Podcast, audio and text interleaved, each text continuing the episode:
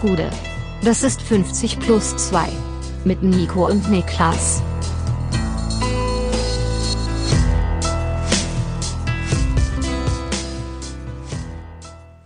»50 plus 2, Bundesliga-Rückblick, der sechste Spieltag ist geschafft. Wir sind spät dran, aber das hat Gründe, denn mir zugeschaltet ist der Mann, dem irgendwo in Barcelona der Hintern wehtut, Niklas Levinson. Das ist in dem Fall tatsächlich zutreffend, wobei ich sagen muss, der Hintern ist eigentlich mein geringstes Problem. Also wir müssen jetzt erstmal, wir müssen es aufrollen. Du bist angekommen. Ihr habt es geschafft. Wir haben es geschafft, ja. Wir sind in Barcelona angekommen. Äh, die Fahrradstaffel ist erfolgreich von Sinzig am Rhein, was ja quasi in der Nähe von äh, Bonn ist, ähm, eben im Staffelverfahren mit dem Fahrrad nach Barcelona gefahren. Also so eben, dass immer irgendjemand auf dem Fahrrad saß äh, und die anderen quasi begleitet haben. Was bedeutet das kilometertechnisch pro Person? Es bedeutet, glaube ich, ja, roundabout 300 Kilometer pro Nase, ähm, ja. was jetzt auch gar nicht so viel klingt. Aber ähm, dadurch, dass wir halt die Nacht durchgefahren sind, ähm, du hast halt im Prinzip einen Fünferrhythmus und die Reihenfolge ist, du fährst Fahrrad, du bist Beifahrer, dann hast du zwei Rotationen, in denen du Pause hast und danach bist du selber Fahrer des Begleitfahrzeugs, in ja. dem Fall ein Wohnmobil. Ähm, was im Klartext bedeutet, dass du halt nie mehr als so ein äh, Zwei-Stunden-Fenster hast, um pennen zu können. Und dementsprechend fühle ich mich heute auch wirklich. Heute bin ich Deadman Walking. Ich war, ja. ich bin mit dem Zug ähm, äh, noch ein Stück am Ende fahren, muss, musste ich fahren, nachdem ich meine letzte Fahrt gemacht hatte, bin ich ähm, weitergefahren, schon mal vorgefahren von Girona aus mit dem Zug. Und ähm, ich war, hast du den Film Red Race gesehen? Oh, das ist dieses Rennen über Amerika, das ist tausend Jahre her, dass ich es gesehen habe. Ja, genau, ich war halt ohne Scheiß, ich war Rowan Atkinson in, in, Red Race, weil der ist ja, hat ja so eine Schlafkrankheit, dass er einfach im Stehen einschläft. Narkolepsie. Und ich hatte so einen richtigen peinlichen Moment am Bahnhof, wo ich wirklich, wo mir fast die Beine weggeklappt sind, weil ich fast eingeschlafen bin im Stehen. Ja. Und ich merke wirklich, ich bin am Ende. Also es war mega nice. Es war die ist auf jeden Fall die krasseste sportliche Herausforderung, die ich bisher gemacht habe. Mhm. Ähm, und es ist auch irgendwie total surreal gewesen.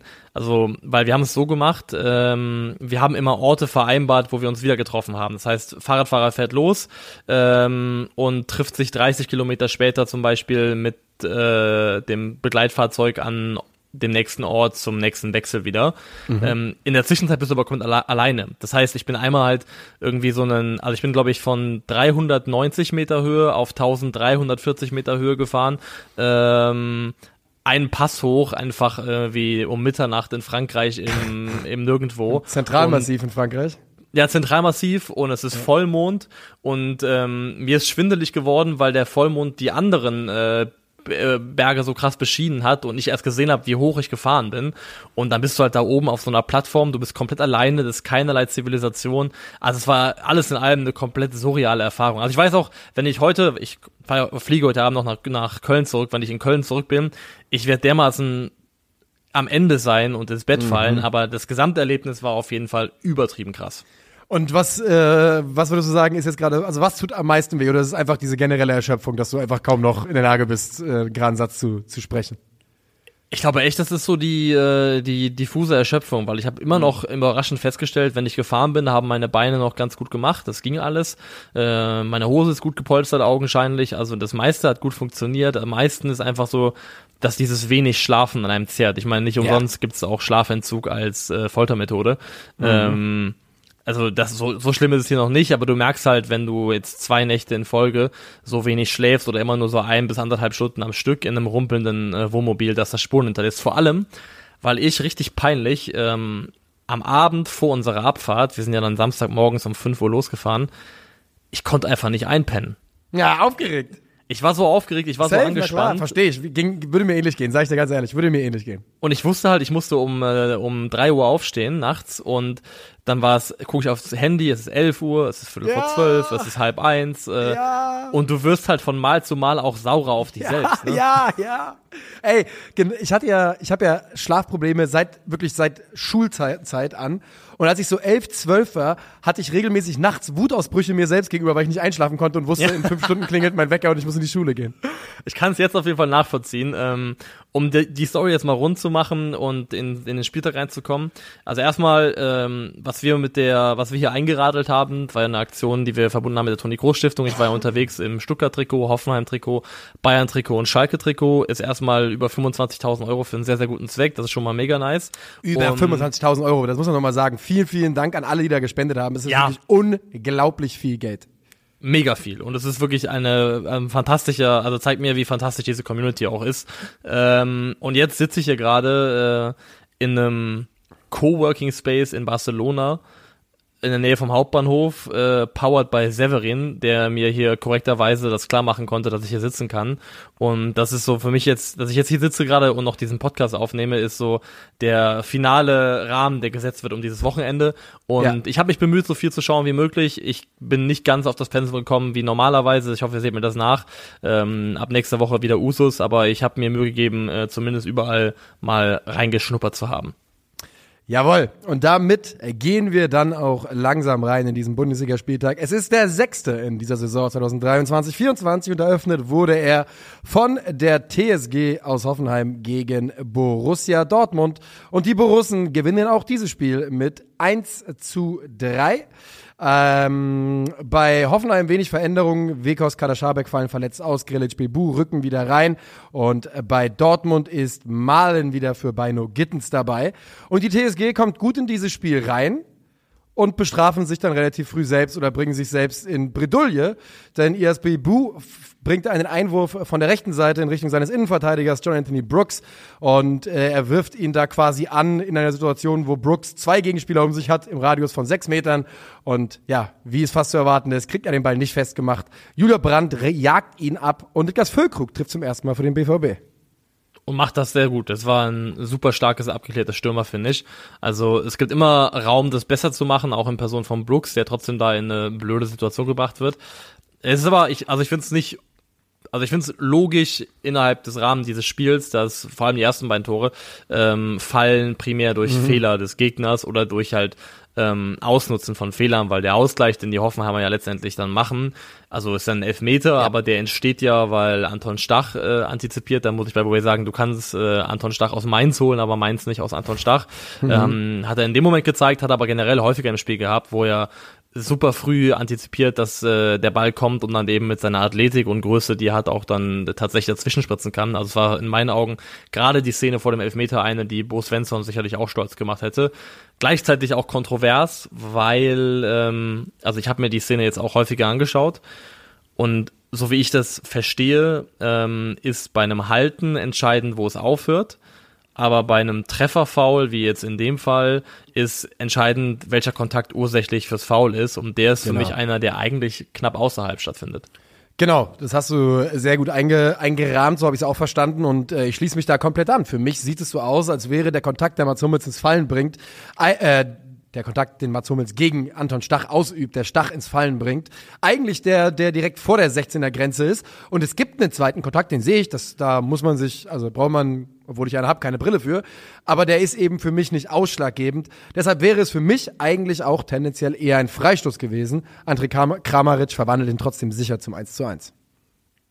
Macht er. Und obwohl der BVB dann in der besonderen Szene Pech hat und dann eben mit dem Elfmeter bestraft wird, trotzdem, also ist mir auch hier wieder in dem Spiel der, also der Gedanke aufgekommen, ähm, hast du mal so Rollenspiele gespielt, so PC-Rollenspiele? Gib mir mal ein Beispiel, dann sage ich dir. Ja, so, ich weiß nicht, ob es bei Warcraft geht oder sowas, aber es gibt ja so Spiele, wo du deinen Chara auch auf Glück skillen kannst. Ja. Und für mich ist halt Edin Terzic ein, ein Chara, der ma massiv auf Glück geskillt hat, weil es ist, es ist wirklich krass, finde ich jetzt auch schon, nicht nur in dieser Saison, sondern auch gerade in der letzten, über was für einen Zeitraum ähm, er oder seine Mannschaft das schafft, entgegen so des Gesamtgefühls von eigentlich Fußball Deutschland, Spiele zu gewinnen und damit auch jetzt ja auch wieder in der Folge tabellarisch sehr weit oben zu stehen. Die haben jetzt am Ende sechs Spiele, vier Siege, zwei Unentschieden, keine Niederlage. und das, obwohl man wirklich, wie du sagst, dem BVB zuguckt und sich immer wieder fragt, boah, wie machen die das eigentlich? Ich finde aber, dass mit diesem Ausgleichstreffer von Hoffenheim der BVB auch wirklich das Kommando übernimmt in diesem Spiel. Ich sage nicht, dass sie da irgendwie die Sterne vom Himmel gespielt haben, Bis aber sie sind dann, sie sind dann auf jeden Fall ganz gut im Spiel. Das sind sie und belohnen sich ja auch dann kurz, ähm, oder ja, eigentlich knapp mit dem Halbzeitpfiff mit der Führung super unnötig aus Hoffenheimer Sicht da in der Situation, dass noch passiert. Da zeigt sich etwas, was mir jetzt bei Donny Malen ne, in dem Spiel zwei, dreimal aufgefallen ist wie robust der Kerl geworden ist in direkten Zweikämpfen. Mhm. Weil der hat da ja ein direktes Schulter-an-Schulter-Duell mit Anton Stach auch, glaube ich, vor dem 2 zu 1 und äh, bleibt da so dermaßen stabil auf den Beinen und gab noch eine Szene gegen einen anderen ähm, Hoffenheimer Verteidiger, wo es nochmal zeigt, wo er wirklich oben bleibt, wo er äh, stabil bleibt im Oberkörper. Also ich finde, auch da hat Donny Malen so an körperlicher Robustheit, an Zweikampfhärte definitiv draufgepackt. Und das Tor macht dann äh, Marco Reus, Wiederum nach einem, das 2 zu 1 macht dann äh, Marco Reus, wiederum nach einem dicken Bock eines Hoffenheimers, in diesem Fall ist es Oliver Baumann, äh, der den Ball ganz schwach ins Zentrum abwehrt und Marco Reus, bei dem es ja wirklich, äh, mit dem ja halb Dortmund fertig war, zeigt nochmal, wie wichtig er für, die, für diese Mannschaft ist. Äh, zweites Spiel in Folge, drittes Spiel in Folge, den er trifft, zumindest ist es aber der zweite äh, entscheidende Treffer, den er in dieser Saison für den BVB erzielt. Und was du Marco Reus halt niemals wegnehmen können, ist, dass er er war ja nie nur ein Speed Demon. Er war mal ein Speed Demon, aber er war halt ein Speed Demon plus sein plus seine Technik plus sein Spielverständnis. Ja. Und genau diese beiden letzten Punkte sind halt immer noch da. Und gerade für eine Mannschaft, die tendenziell auch in dieser Saison ein bisschen Probleme hatte mit äh, mit Chancenkreierung, mit Kreativität, ähm, mit ja technischer Sauberkeit in den Aktionen, ist halt ein Spieler wie Marco Reus immer noch einer, der Mehrwert liefern kann. Und das zeigt er bisher auf jeden Fall. Ja, und ich habe übrigens gerade noch mal in meine Notizen geschaut, du hast vollkommen recht, bis zur Halbzeit ist der BVB dann besser, denn ähm, alle Counting-Stats, alle Arbeitsstatistiken sprechen auch in diesem Spiel für die TSG Hoffenheim. Ähm, aber sie kommen dann trotz ihrer großen Chancen, und das sind einige, denn es sind Sko, Bayer, hab, äh, Sko und Prömel habe ich noch ganz prominent vor Augen, die große, große Chancen haben und das Ding dann nicht machen können. Und dann sieht Benzebaini gelb-rot und wenn man denken könnte, das ist doch vielleicht nochmal der Moment, wo von der TSG was kommen kann, muss man sich leider, äh, hat man sich leider geirrt, denn Riasson macht den Marsch der Saison in äh, 90 plus und läuft einfach 70 Minuten Meter mit dem Ball am Fuß und drückt ihn rein zum 3 zu 1 für den BVB. Das war Vintage Gareth Bale, muss man sagen. Das war, ich weiß nicht, wer in dem Fall Mark Bartra gewesen ist. N nicht ganz so schnell, aber ja, es war's. Ähm, und es war halt wirklich ein absolutes Tor des Willens und das ist halt so ein Tor, wo ich sagen würde, Prädikat Publikumsliebling. Wenn du nach so einem Spiel, wo du ja auch nicht geglänzt hast, als mannschaftliches Kollektiv über 90 Minuten, nochmal das in dir hast, so ein Ding aus dir rauszuholen ähm, und diesen Weg nochmal zu gehen und dann auch in dem Fall noch zu treffen, ist wirklich sehr, sehr groß. Und ähm, man kann, also ich bin, bleibe der Meinung, dass äh, Rüasson als ähm, einer von eigentlich für Dortmund, ja. Sehe ich auch so. Der wird, der wird kein, das darauf wolltest du doch gerade hinaus, oder? Dass der kein, kein äh, Dings wird. Ich hatte gerade leichte Verbindungsprobleme, deswegen äh, dachte ich, ich greif, ich äh, rede kurz. Sorry, bitte. Nee, sag kurz, was du vorgenommen hast. Was hast du gesagt? Ich wollte nur sagen, ich, weil wir darüber schon mal geredet haben, bei Riasson, der wird niemals beim BVB äh, ein Spieler werden, wo man sagt, das ist derjenige, der auf der Außenverteidigerposition äh, 14 Kilometer offensiv und nach hinten abspult. Das ist der Mann, der jeden Ball bekommt, der die Angriffe vortragen soll. Sondern es ist ein Spieler, der qualitätsmäßig im unteren Drittel des BVB-Kaders ist, aber mit dem, was er mitbringt und wie er Fußball spielt, und das wissen wir eben auch vom BVB, eine Rolle einnehmen kann, die, glaube ich, wichtiger ist als seine reinen Fähigkeiten. Und da gehe ich komplett mit. Rührson ist dazu da, um Publikumsliebling zu sein. Ich kann mir auch vorstellen, um Klebstoff innerhalb der Mannschaft zu sein, weil er einfach ein super guter, leicht zu mögender Typ ist, der das aber auch irgendwie spielerisch, also nicht spielerisch, aber in der Art und Weise, wie er Fußball eben spielt, ähm, unterfüttert eben mit Einsatz, mit, mit Laufbereitschaft, mit einer Energie, einer positiven Energie, die auch abstrahlt auf seine Mitspieler und auf das Publikum. Aber er ist eben in meinen Augen, bleibe ich dabei, er sollte eine sehr gute B-Option ähm, sein für beide Defensivseiten, aber eben nicht jemand, der in der Häufigkeit ähm, für den BVB da eben auftreten muss. Ähm, zu, bis zur Benze Baini gelb-roten Karte, wo man auch darüber diskutieren kann, ob die gegeben werden muss. Also ich finde schon, das ist arg. Ja, genau, für, für, zur Einordnung ganz kurz, er hat schon gelb und dann schlägt er einen Ball weg. Äh, was heißt wegschlagen? Er ja, er, er, gut, er tritt den Ball weg. Das lässt sich nicht wegdiskutieren. Das tut er.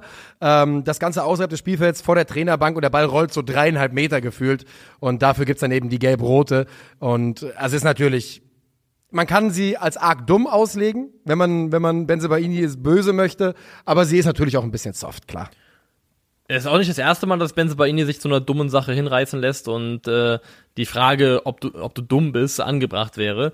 Ähm, von daher kann man das schon kritisieren, aber ich finde trotzdem, dass es auch hart ist. Aber jetzt kann man natürlich sagen, gelb-rote Karte, danach kippt das Spiel ballbesitztechnisch zugunsten der TSG, ver, ver, verfälscht die Zahlen, was auch immer. Aber in den ersten 25 Minuten des zweiten Durchgangs bis zum Platzverweis hat Hoffenheim 70% Ballbesitz, der BVB keinen mhm. einzigen Abschluss und eine Passquote von 65%. Da kannst du mir erzählen, was du willst, das kann nicht gewollt sein. Das kann nicht gewollt sein. Also ich hoffe, ich hoffe, dass das nicht gewollt ist. Auf der, auf der anderen Seite, ne, ey, es funktioniert auch hier wieder. Ich, ich habe ja diese Saison den Schmuddel-BVB noch nicht ausgepackt und ich weigere mich auch bis auf weiteres es zu tun. Aber das ist schmuddelig, was die da machen und es funktioniert halt wieder. Gibt's nicht diese Theorie über Jaja Binks bei Star Wars, dass der so absichtlich auf dumm macht, aber eigentlich voll der krasse Typ ist? Ist das so eine Strategie von ihm jetzt? Das kann durchaus sein. Willst du sagen, dass das die BVB-Strategie ist? Das ist quasi Borussia Dortmund, glaube ich, ja. dass sie quasi den Gegner im, im, in, ja, in dem Wissen wiegen wollen und beruhigen wollen, dass sie 65% Passquote haben und, und keinen Angriff äh, auf die gegnerische, aufs gegnerische Tor bringen können, nur um dann zuzuschlagen in 90 plus durch ein Rührei so ein Solo. Ganz Deutschland eigentlich. Ich, also aktuell fühlt es sich wieder nach einem BVB an, der irgendwie am 34. Spieltag zumindest punktgleich ist mit irgendeiner anderen Mannschaft oben, wo man sich nicht recht erklären kann, wie das eigentlich passiert ist. Ganz im Ernst, das, ich kann es mir nicht vorstellen, dass der BVB diese Welle bis zur Saison durch, Ende der Saison durchretten kann. Aber ey, wir haben schon Kühe kotzen sehen, zum Beispiel letztes Jahr, als Union in die Champions League eingezogen ist. Von daher ist natürlich alles möglich. Yes. Wir gehen weiter und lassen den Freitag hinter uns und gehen in die Samstagskonferenz. Und das machen wir bei, ich würde sagen, wir steigen ein, wir haben, nehmen wir die Überleitung, Heidenheim gegen Union Berlin. Union Berlin wird so dermaßen uniont, die kriegen so dermaßen die Quittung. Krügi sagt ja immer, XP, also Expected Points und XG kannst du nicht betrügen über einen langen Zeitraum. Ich bin davon noch nicht so ganz so überzeugt wie er. Es gibt Mannschaften, die, die das ja schon gerne und viel gemacht haben, auch in der Vergangenheit des Fußballs. Aber was bei Union in den letzten Wochen für eine statistische Angleichung stattfindet, wenn man aufs Vorjahr guckt und dann schaut, wo sie XP, XG, ich sag nochmal 19 Punkte mehr als expected geholt, wenn man dann guckt, was sie in diesem Jahr nicht holen, was sie sich verdienen würden, das ist schon einigermaßen wahnsinnig. Hab letzte Woche, glaube ich, schon mal versucht, hier zu droppen und es ist so ein bisschen durchgerutscht, äh, das Bildnis des Dorian Gray. Kennst, kennst du das Buch von Hemingway? Ich hab, ich hab, ich weiß, dass es existiert, ich weiß, dass es irgendwann verfilmt worden ist, ich habe weder noch konsumiert. Also, es ist eigentlich ganz, also habe ich glaube ich schon mal auch angebracht, vielleicht die Metapher. Das ist eigentlich ganz cool, ja, weil sein. Dorian Gray ist so ein ultra gut aussehender junger Typ, der quasi, glaube ich, mit dem Teufel oder wem auch immer einen Pakt eingeht. Ähm, es wird ein Gemälde von ihm gemacht und ähm, das Gemälde altert an seiner Stadt oder wird hässlicher an seiner Stadt. Das heißt, er kann so unmoralisch leben, wie er möchte, er kann jeden Scheiß machen, äh, den er will und er bleibt so makellos in der Erscheinung. Dafür wird dieses Gemälde von ihm aber immer hässlicher und hässlicher und irgendwann läuft es daraus hinaus, dass er dieses Gemälde von sich selbst nicht mehr ertragen kann, weil es so hässlich geworden ist. Und Muss er das bei sich hier zu Hause behalten die ganze Zeit? Hängt das bei ihm rum oder was? Ich weiß nicht, ob das Teil des Deals war. Ja. Aber das, das passiert halt, wenn man Sachen liest, irgendwie vor acht bis neun Jahren. Ähm, und das ist so der grobe Gist, den ich noch kenne, auf jeden Fall. Aber so fühlt sich Union so ein bisschen an, dass sie äh, halt diesen Pakt hatten und der jetzt langsam aber sicher sich dem Ende entgegenneigt. Wobei ich aber gleichzeitig sagen muss, ich mache mir trotz allem nicht so wahnsinnig viele Sorgen um Union, ich weil nicht. ich glaube trotzdem, dass das ähm, notwendige Wachstumsschmerzen sind für diese Mannschaft. Ich glaube auch, das wird noch klicken. Das wird vielleicht dann in dieser Saison eben nicht mehr klicken auf Level. Wir kommen in die Champions League. Wobei, ganz im Ernst, ich dieser Kader, diesem Kader, diesem Trainerteam auch zutraue, einen unglaublichen Run zu starten. So ist es nicht.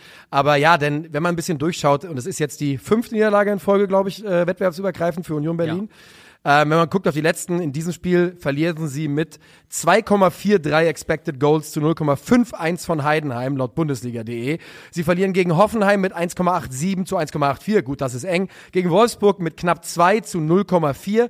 Die sind die Mannschaft, die in den meisten Spielen in der Saison überlegen ist und sie trotzdem verloren hat. Und ähm, ja, ich glaube, dass diese Kaderqualität und dass es einfach reichen wird, um am Ende eine sehr, sehr solide Saison wieder zu spielen.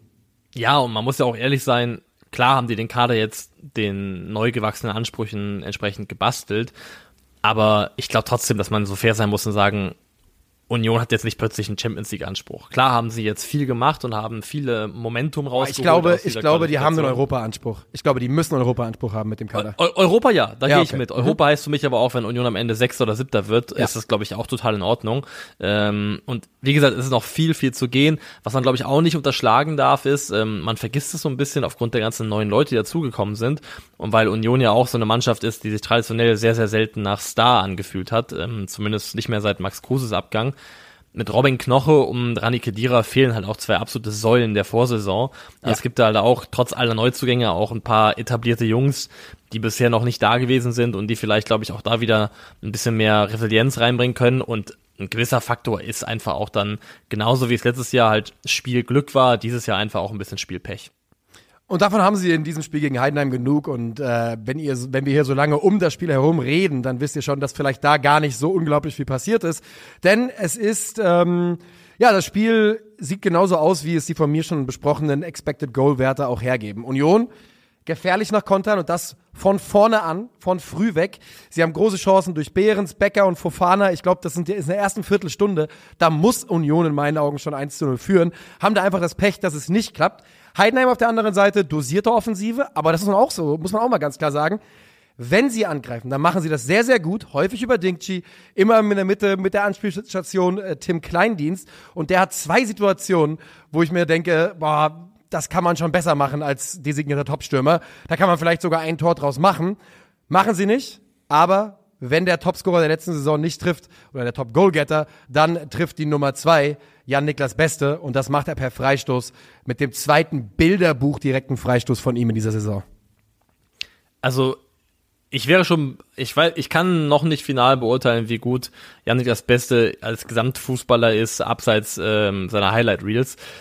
Aber alleine für diese Momente fände ich es schon geil, ihn in der Mannschaft zu haben, weil das wirklich ja. einfach richtig gute Sachen sind, die er produziert. Ähm, ich finde Heidenheim, nach sechs Spieltagen ist es noch ein frühes Urteil, aber bringt Stand jetzt einfach so ein bisschen ein paar Basic-Zutaten mit für das Grundrezept zum Klassehalten im ersten Bundesliga-Jahr. Sie haben eine ausgeprägte Standardstärke, also weil Janik das Beste einfach ein herausragender Schütze ist, was das angeht. Ja. Ähm, und ähm, was sie auch haben, ist, das war bei ganz vielen Überraschungsklassenerhaltsmannschaften auch so, äh, Riemann im ersten Bochum-Jahr war überragend. Ortega für Bielefeld war überragend. Und auch Kevin Müller schickt sich aktuell an, hatte am Anfang in Wolfsburg, weiß ich noch, so einen wackeligen Moment, aber auch hier wieder ein paar gute Taten. Der strahlt richtig gut von hinten raus. Also Kevin Müller, aktuell auch ein Torwart, den du auch brauchst, so ein bisschen überdurchschnittlich, das kann man mal mit einer Zahl fassen, hat aktuell pro 90 Minuten, wenn man seine erwarteten Gegentore und die tatsächlichen ähm, abzieht davon, also gegenrechnet miteinander, hat ein Plus von 0,25 pro Spiel. Also verhindert eben pro Spiel in Anführungszeichen ein Viertel Tor. Das summiert sich ja auch irgendwo. Und äh, das stimmt einiges aktuell bei Heidenheim. Ja, Kevin Müller äh, hätte ich jetzt auch nochmal hervorgehoben. Wir treffen ihn am Ende der Folge vielleicht nochmal wieder. Ähm, und du sagst es, du sagst es. Wir haben es bei Bochum gesagt, wir haben es in den letzten fünf Jahren bei diversen äh, Bundesligisten oder Aufsteigern, die die Klasse gehalten, gesagt haben. Wenn man sich's aussuchen kann, zwei Stärken, dann würde man einen guten Torwart nehmen und äh, eine Standardstärke, denn das ist ein probates Mittel und ein erprobtes ja. Mittel in den letzten zehn Jahren in der Bundesliga, um die Klasse zu halten. Und Heidenheim scheint das zu haben. Und was mir bei Heidenheim gefällt, ist die Art und Weise, in dem Spiel gibt es keinen Rückschlag, aber dieses wieder mal so Selbstverständnis als Überbegriff. Denn die kommen da rein, spielen zu Hause gegen Union. Die wissen natürlich, Union ist die Mannschaft, die hier das Spiel machen wird auch wenn das Union dafür nicht. Aber ne, bei Heinheim weiß das ganz genau. Und in den ersten 15 Minuten könnte, könnte Union wirklich drei Tore machen. Die zerschrauben Heidenheim in den ersten 15 Minuten. Und was machen die Heidenheimer? Sind hart in den Zweikämpfen und fangen an, aus den wenigen Möglichkeiten, die absolut zu maximieren, die kleinen Momente, die sie haben im Angriff zu maximieren. Wie gesagt, in meinen Augen müssen die oder können die, wenn Kleindienst ein bisschen mehr Glück hat an diesem Tag, ein Tor machen, bevor sie zu dieser Freistoßsituation kommen. Und äh, wenn du das hast, wenn du da die, die wenigen Chancen hast, die du nutzt und in der Lage bist, auch gegen Mannschaften, die die völlig über sind. Und Union war ihnen völlig über zu Beginn. Nicht abzusaufen, das ist äh, eine große Stärke. Und Krögi hat ja Heidenheim als Klassenerhalt am 30. Spieltag getippt. Halte ich immer noch für ambitioniert, aber ich halte es nicht mehr für so absurd wie vor der Saison, da bin ich ehrlich. Das ist ein Take, der schon nach sechs Spieltagen deutlich, deutlich besser gereift ist, als man das hätte erwarten können. Ja. Ähm, eine wichtige Komponente haben wir natürlich noch vergessen zum Thema äh, Klassenerhaltsrezept, nämlich einfach auch ein bisschen Glück. Ähm, Union Berlin war ganz lange letztes Jahr, obwohl sie ganz oben mitgespielt haben, nach Expected Points sogar Tabellenletzter der Bundesliga. Das ist Heidenheimer nach, Heidenheim nach sechs Spieltagen aktuell auch. Also sie haben sich da auch ein bisschen was abgeguckt vom Playbook. Ähm, des, des, des großen äh, Bruders, wenn man so möchte, was diese Art, ja. Art zu spielen angeht. Ähm, aber ich ja. finde es in Ordnung. Ich finde es echt in Ordnung. Natürlich. Und wir haben ja schon, also schon mal gesagt, bei Heidenheim knirscht man ein bisschen mit den Zähnen, wenn man auf den Spieltag schaut und die tauchen dann plötzlich da auf. Liegt aber nicht primär an Heidenheim, sondern eben an anderen Vereinen, die andere Plätze besetzen, bla bla bla. Aber was ich sagen muss, ähm, mir macht es ein bisschen Spaß sogar. Weil ich finde, ich finde es sympathisch, wie sie sich erarbeiten. Ich finde, äh, also ich es kann mich halt mittlerweile. coole Jungs auch dabei. Ne? Ja. Beste, Maloney, Dinkchi, das sind einfach Müller, einfach coole Typen auch. Und ähm, ich kann, kann, kann spüren aktuell, wie nach sechs Spieltagen ich so ein bisschen aufweiche für Heidenheim. Ähm, ich rücke nicht davon ab, dass ich trotzdem mir vorstellen könnte, dass eine Rotation mit einem Verein aus Hamburg zum Beispiel ganz gut tun könnte auf lange Sicht. Aber für den Moment muss ich sagen, ich, ich gönne ihn das. Stand jetzt. Ja, mach du das. Das ist in Ordnung. Ich mach's nicht. Weil, und ich bin mir nicht sicher, liebe Leute, die in Heidenheim vor Ort waren, bitte gebt mir eine ernst, ernst gemeinte Einschätzung. Es sah wieder so aus, als wäre das Stadion nicht voll. Die Haupt- oder die Gegentribüne war wieder 75 Minuten lang, wenn da hingeschaltet worden ist, sah es aus, als wäre das Ding nicht ausverkauft. Und wenn die ihr Mini-Stadion nicht voll bekommen in Heidenheim, wenn die Bundesliga spielen, dann ist es für mich leider ein One-Way-Ticket und dann können sie auch wieder gehen. Ich weiß, es hat nichts mit nichts zu tun. Ja, aber darf, ich, ich, verstehe, ne? wo du herkommst aber das äh, kann man halt überhaupt nicht brauchen. Aber vielleicht schreiben jetzt auch ganz viele Leute, nee, die haben immer dann hingeschaltet, wenn die Leute sich Bier holen wollen. Das kann ja auch sein, wer weiß das. Das nennt man, glaube ich, das äh, RB-Paradoxon. Mhm. wir gehen weiter. Äh, wir gehen, wir bleiben im Tabellenkeller, denn wir gehen, beziehungsweise wir bleiben auf einer, bei einer Mannschaft im Tabellenkeller, die andere ist ganz oben mit dabei. Köln gegen den VfB aus Stuttgart. Äh, die Kölner gehen mit Doppelspitze rein. Tigges rückt für Waldschmidt rein und äh, damit Tigges Selke, hm, Giraffensturm, aber nicht der guten Art. Und beim VfB kommt Rouen zum Startelf-Debüt, weil Sagadu angeschlagen ist. Außerdem Leveling für Silas. Das hatte sich schon ein, zwei Tage angebahnt. Auch der mit Sprunggelenksproblemen. Sind aber beide im Kader und äh, werden zumindest in Form von Silas auch noch eine Rolle spielen. Und der FC beginnt da eigentlich sehr, sehr gut. Und ich würde sagen, der FC macht insgesamt eigentlich ein ordentliches Bundesligaspiel.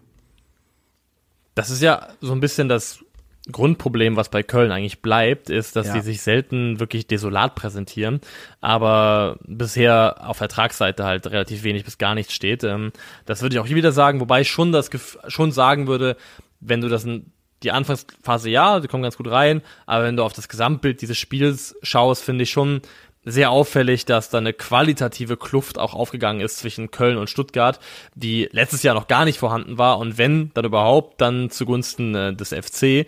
Ähm, das finde ich schon sehr, sehr auffällig, dass ich das Gefühl hatte, okay, da spielt plötzlich eine Mannschaft äh, gegen Köln, die über ganz andere Mittel verfügt.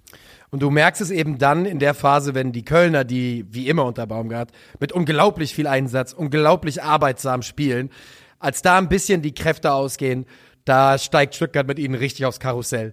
Und der VfB-Kader, ich meine, die Qualität, die, die, die führenden Spieler, die Jungs, die, die Dennis Undorf ist da jetzt natürlich mal auszunehmen, aber ich denke an Girassi, der ja auch in diesem Spiel mit seinen, in seinen ersten 15 Ballkontakten zwei hundertprozentige Chancen kreiert. Eine mit einem Kopfball, den er über die Glatze rutschen lässt und eine andere mit der Ablage für, ich glaube, Karasor war's, der den auch gerne dann machen darf.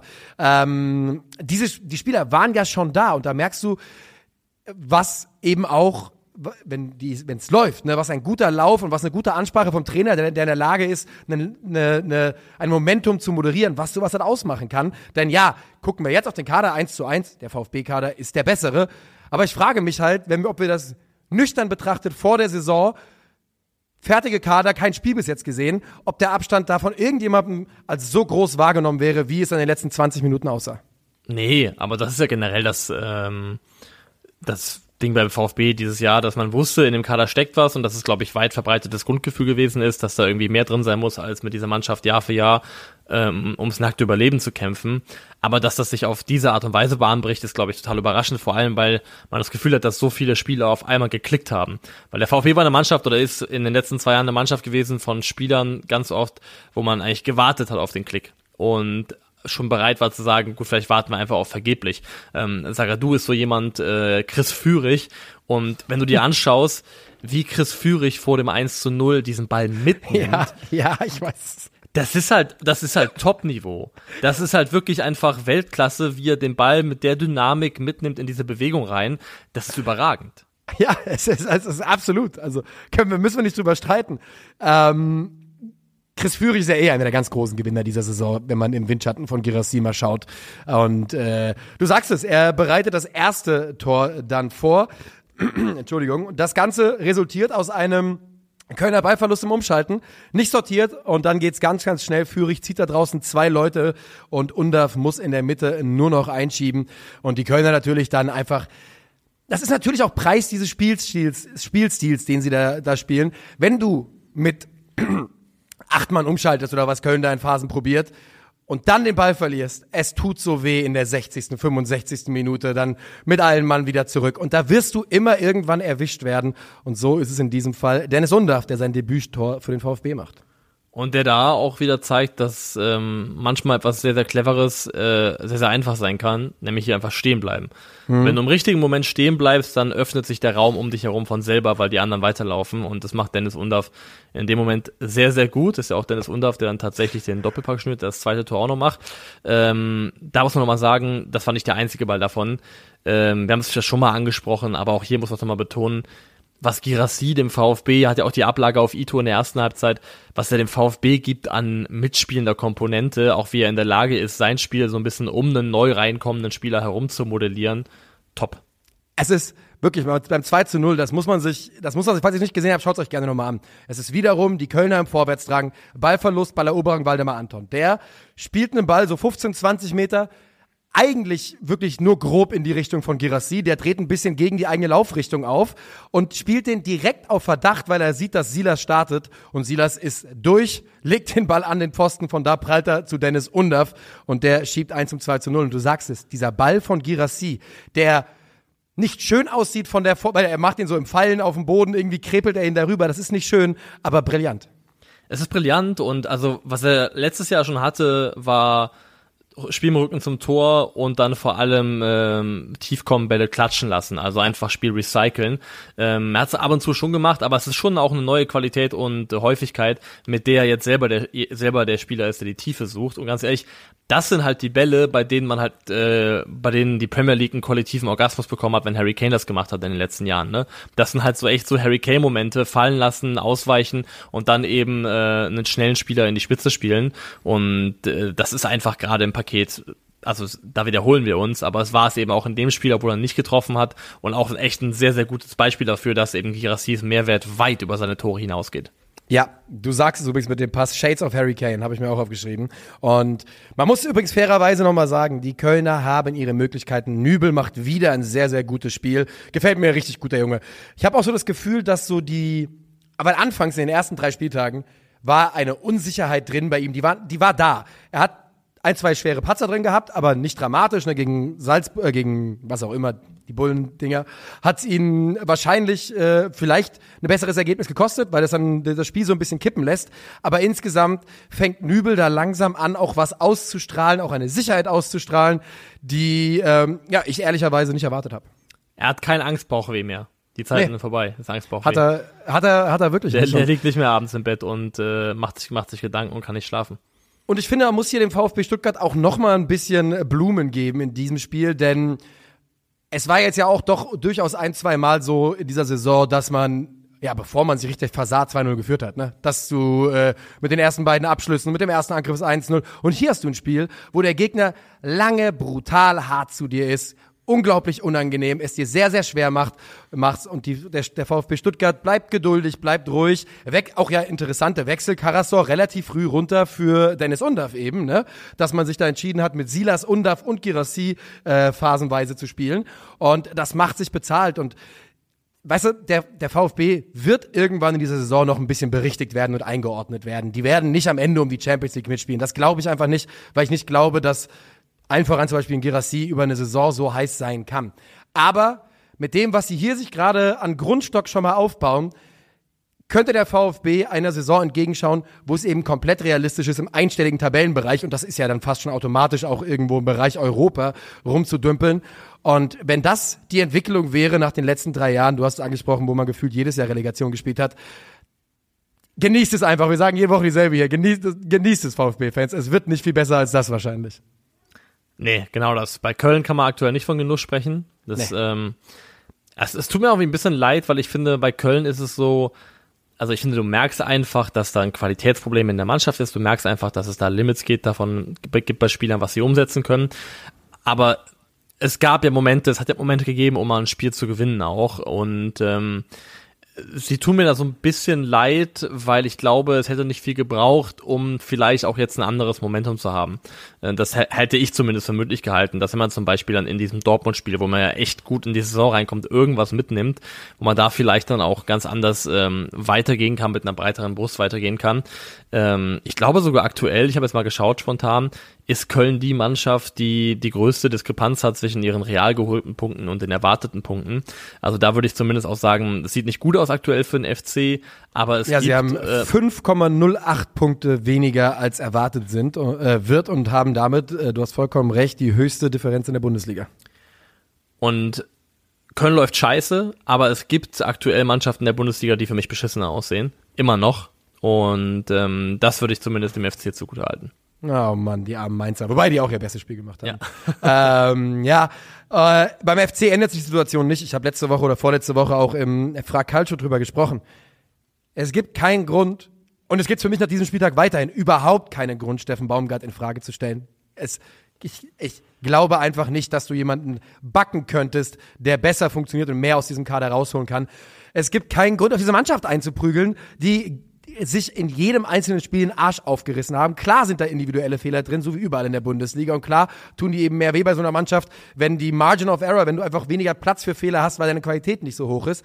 Aber ich glaube auch, dass der FC, oder ich hoffe, dass der FC irgendwie die Kurve kriegt. Und das Einzige, was ihnen da aktuell helfen kann, ist halt einfach irgendwo, egal wie, ein paar Punkte ergaunern, um nicht nicht ganz tief im schwarzen Loch zu sein am 10., 11., 12. Spieltag, wenn es den ersten Bundesliga-Reality-Check gibt und man guckt, oh, hier ist ein Drittel von der Saison vorbei, warum haben wir eigentlich drei Punkte? Das wäre schon sehr, sehr bitter.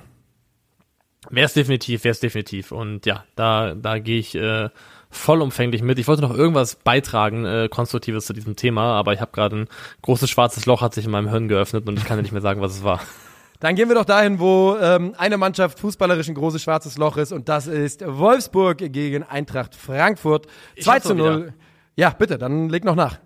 Ich glaube, These von mir ist auch, warum Leute, ähm, also Enrico Maaßen ist ja auch noch im Amt, hat sich auch ein bisschen gefangen, aber mein Gefühl ist, ich könnte mir vorstellen, dass der ähm, Entlassungstrigger bei einigen Vereinen sehr, sehr zurückhaltend benutzt wird dieses Jahr, einfach weil die Alternativen so scheiße sind. Es gibt weil, keinen Markt es ist der, der Trainermarkt gerade im deutschsprachigen Raum, deutsche Trainer ist gerade komplett brach. Deswegen, ja. ähm, also du kannst halt nicht entlassen, wenn du nicht ansatzweise eine Idee davon hast, wer es besser machen soll. Und ähm, das kann man wirklich beim FC nochmal unterstreichen. Da ist vielleicht gibt es jemanden, der Moment, ähm, für ein Momentum, für, für einen Trainereffekt was bewegen könnte, aber aktuell ist unter den üblichen Verdächtigen, die auch für Köln realistisch werden, keiner dabei, wo ich sagen würde, der hat es verdient, Steffen Baumgart bevorzugt zu werden. Nee, du sagst es. Man merkt es ja jetzt, und da sind wir noch eine Liga drunter bei Schalke 04 auch. Es ist aktuell, es ist kein Markt da. Und ich, wie gesagt, ich glaube, der FC tut gut daran, weiter an Baumgart festzuhalten, auch aus finanziellen Gründen, aber das ist ein anderes Thema. Jetzt gehen wir tatsächlich weiter zu Wolfsburg gegen Eintracht Frankfurt. Das Spiel endet 2 zu 0 für die Wölfe. Bei der Eintracht ist ähm, Götze zurück in der Startformation und Kunku rotiert raus Äh, das Ganze natürlich nicht kein äh, positioneller Wechsel. Ähm, Ibimbe ist wieder ist dabei, darf wieder mal auf einer anderen Position spielen. Es ist jetzt nach RM, LM, ZM und DM die vierte Position, die er in dieser Saison bekleiden darf. Das ist sicherlich eine gute Idee. Und Eintracht macht ein Spiel, wie es eigentlich folgerichtig ist nach den nächsten letzten Wochen. Denn du machst viel okay, du machst viel richtig, schießt aber keine Tore. Und mit jedem Spiel machst du ein bisschen weniger richtig. Und das beröckelt bei der Eintracht gerade ein bisschen rein, leider. Ja, doch schon. Also die, ähm, die, die guten Ansätze, die man sich immer wieder selber attestiert hat, gerade in der Phase, als man eben noch nicht verloren hat, ähm, die gehen so ein bisschen verschüttet, die gehen ein bisschen verloren also Skiri hat eine große Chance, mit der er das Spiel in eine andere Richtung vielleicht lenken kann. Ich finde es zumindest positiv, dass er in diese Momente, in diese Szenen reinkommt, weil das ja auch eigentlich eine, eine, eine ja. Qualität ist, die er mitbringt, mitbringen kann. Ist halt schade in dem Moment, dass er nicht mehr daraus macht. Ähm, aber ansonsten finde ich, lässt die Eintracht einfach auch ein bisschen viel zu. Also die ähm, ja, aber das erst in diesem Spiel wirklich. Also das war ja vorher nicht so. Das war, das war jetzt vor, in diesem, Das war vorher nicht ja, so, aber in dem Spiel. Aber in diesem 100 Prozent, 100 Prozent, ja. Mamouche hat auch noch eine große Chance. Und ähm, Elias Giri hat sich deinen Rat zu, zu Herzen genommen und hat gesagt, man schafft Raum, in dem man stehen bleibt. Und das macht er, als er Jonas Wind verteidigt beim 1 zu 0. Ja. Denn er checkt, er checkt dessen Lauf einfach nicht. Klar, er hat, glaube ich, nicht damit gerechnet, dass er bald dahin geht. Aber Jonas Wind ist es, der das 1 zu 0 für den VfL besorgt. Das ist nicht das Tor, wo Lovo Meyer erst einen Abschluss doch, nimmt, oder? Doch, doch das ist genau. es. Das andere ist ja. dann nämlich der Elfmeter-Nachschuss, richtig. Ja. Ähm, das ist das, da wo Lovro genau zwischen Koch und äh, Tuta reinstößt und ja, beide auf dem falschen Fuß erwischt und ja, Robin Kochs schwächster Moment auch bei der Eintracht bis jetzt. Ist ein, äh, ist, ist ein guter Lauf gewesen, wirklich eine sehr, sehr gute Bewegung rein. Generell fand ich aber, da Yannick Gerhardt stößt auch noch mitten in die letzte Linie rein. Ähm, da hat Wolfsburg sehr, sehr gut äh, in die letzte Linie einfach Personal reingebracht. Dann wird es auch schwer zu verteidigen. Ähm, und ja, Lovro Meyer ist ein bisschen langsam angelaufen, würde ich sagen, aber ich finde, er findet sich ein bisschen mehr in diese Mannschaft rein, sukzessive, und das sieht man auch. Und man sieht dann auch vor allem halt die hohe fußballerische Intelligenz. Ähm, die man vielleicht Mario Götze in dem Spiel absprechen kann. So, kurze technische Probleme. Aber ja, wir, du hast die Überleitung gerade gebracht zu Mario Götze. Und ähm, ich habe am Samstag im Stream ist mir was passiert, was mir lange nicht passiert ist. Ich habe mein Eigentum zerstört aus Zorn gegenüber äh, des, dem, was ich da im Fußball sehen musste. Im Stream sogar? Ja, ja. Ich was hast du kaputt gemacht? Meine Kopfhörer. Und ich habe die ich habe sie quasi gegen ihre von Gott gewollte Richtung gebogen in dem Augenblick, weil Mario Götze sieht gelb, weil er einen Freistoß blockiert. Das mag eine gelbe Karte sein. Das mag eine softe gelbe Karte sein, wie es jetzt viele auch gesagt haben. In meinen Augen ist es, ist es okay, dafür gelb zu geben, aber ich sag dir, was mich daran so provoziert. Mario Götze spielt seit Monaten mit dem Feuer. Seit Monaten. Seit der WM spielt Mario Götze erstmal außer Form. Und er holt sich in jedem Spiel, als wäre es Absicht, als hätte er eine gelbe Kartenprämie, eine gelbe Karte ab. Das zweite Foul, das kann immer passieren. Das ist keine Absicht. Er erwischt ihn da, ist eine klare gelbe Karte, muss man nicht drüber reden und du fliegst vom Feld.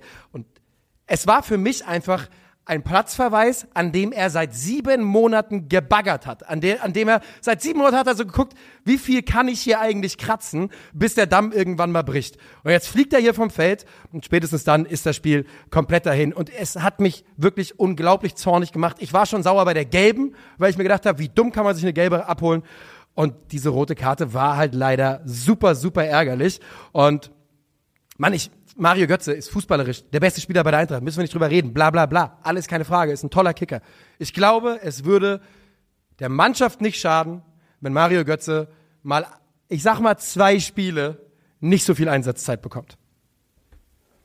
Das vielleicht oder vielleicht noch eine andere Rolle sieht in irgendeiner Form, ein bisschen tiefer. Ich weiß es auch nicht, aber ich, ich stimme dir zumindest insofern zu, dass äh, als ich gesehen habe, okay, Mario Götze gelb-rot, war mein Gefühl, ey, die hat sich angebahnt und die hat sich nicht angebahnt in diesem Spiel, die hat sich angebahnt über mehrere Monate. Ähm, fast als wäre es für ihn irgendwie so eine Art Grundbedürfnis, das mal zu kassieren, als ob es ja. so ein Bucketlist-Punkt gewesen ist, einmal eine bescheuerte gelb-rote zu sehen. Ähm, und die hat er sich wirklich verdient, weil er hat so oft gemeckert und so oft gelbe Karten gezogen, die vermeidbar gewesen sind. Und ähm, genau jetzt ist er halt in eine Situation geraten, wo das gut gewesen wäre, wenn er sich das gekniffen hätte. Und er erweist der Eintracht damit eben auch tatsächlich dann einfach einen Bärendienst und äh, der VfL macht dann äh, auch noch ein zweites Tor in Form erneut von Jonas Wind. Da gibt's einen Elfmeter, ja. wo ähm, man vielleicht bis zum Saisonende sagen kann, aber was ist eigentlich mit dem Götze Elfmeter gegen Bochum, dem nicht gegebenen? Denn was, Moment, Moment, Moment, wir können den machen, wir, das der, wir können den gegen Köln können wir besprechen, wir können den gegen Bochum besprechen und wir können den von letzter Woche besprechen. Ich bin wirklich der Meinung, dass die Eintracht drei Elfmeter nicht bekommen hat und mindestens einen gegen sich bekommen hat, der keiner war. Das, no, aber dazu muss ich eine Sache mal ganz klar sagen. Die Eintracht hat in diesem Spiel keinen Punkt verdient. Nichts. Nichts. Hat nichts mit Elfmeter zu tun. Trotzdem muss man darüber reden, dass sich der Saisonstart sehr, sehr unfair für die Eintracht anfühlt auf diesem Gebiet bis jetzt. Ja, das gehe ich mit. Also, wie gesagt, ich muss halt, ich muss halt auch einfach unwillkürlich jedes Mal, wenn ein Spieler irgendwie eine schnelle Drehung macht und dann irgendwie getroffen wird, gehalten wird, was auch immer im Strafraum zu Boden geht und dann auch oft folgerichtig Elfmeter kriegt, denke ich halt an diese Götze-Szene zurück, der da, das muss man immer positiv anrechnen, sich relativ untheatralisch verhalten hat, der ja. versucht hat weiterzumachen und das Gefühl ist halt, bleibt halt bestehen.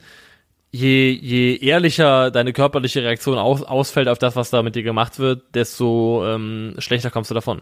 Ja, ist leider so. Übrigens noch eine Sache, ein Satz zu Mario Götze. Ich glaube, dass Mario Götze denkt, vielleicht hat ihm das auch jemand in die Richtung gesagt. Ich glaube, es ist eine Form des Führens, die er versucht da vorzuleben, eine Form der Aggression, die er versucht vorzuleben, Bissigkeit, Giftigkeit, was auch immer. Ich bin der Meinung, dass es falsch ist, dass es nicht funktioniert, aber ich glaube, das ist die Richtung, in die er will.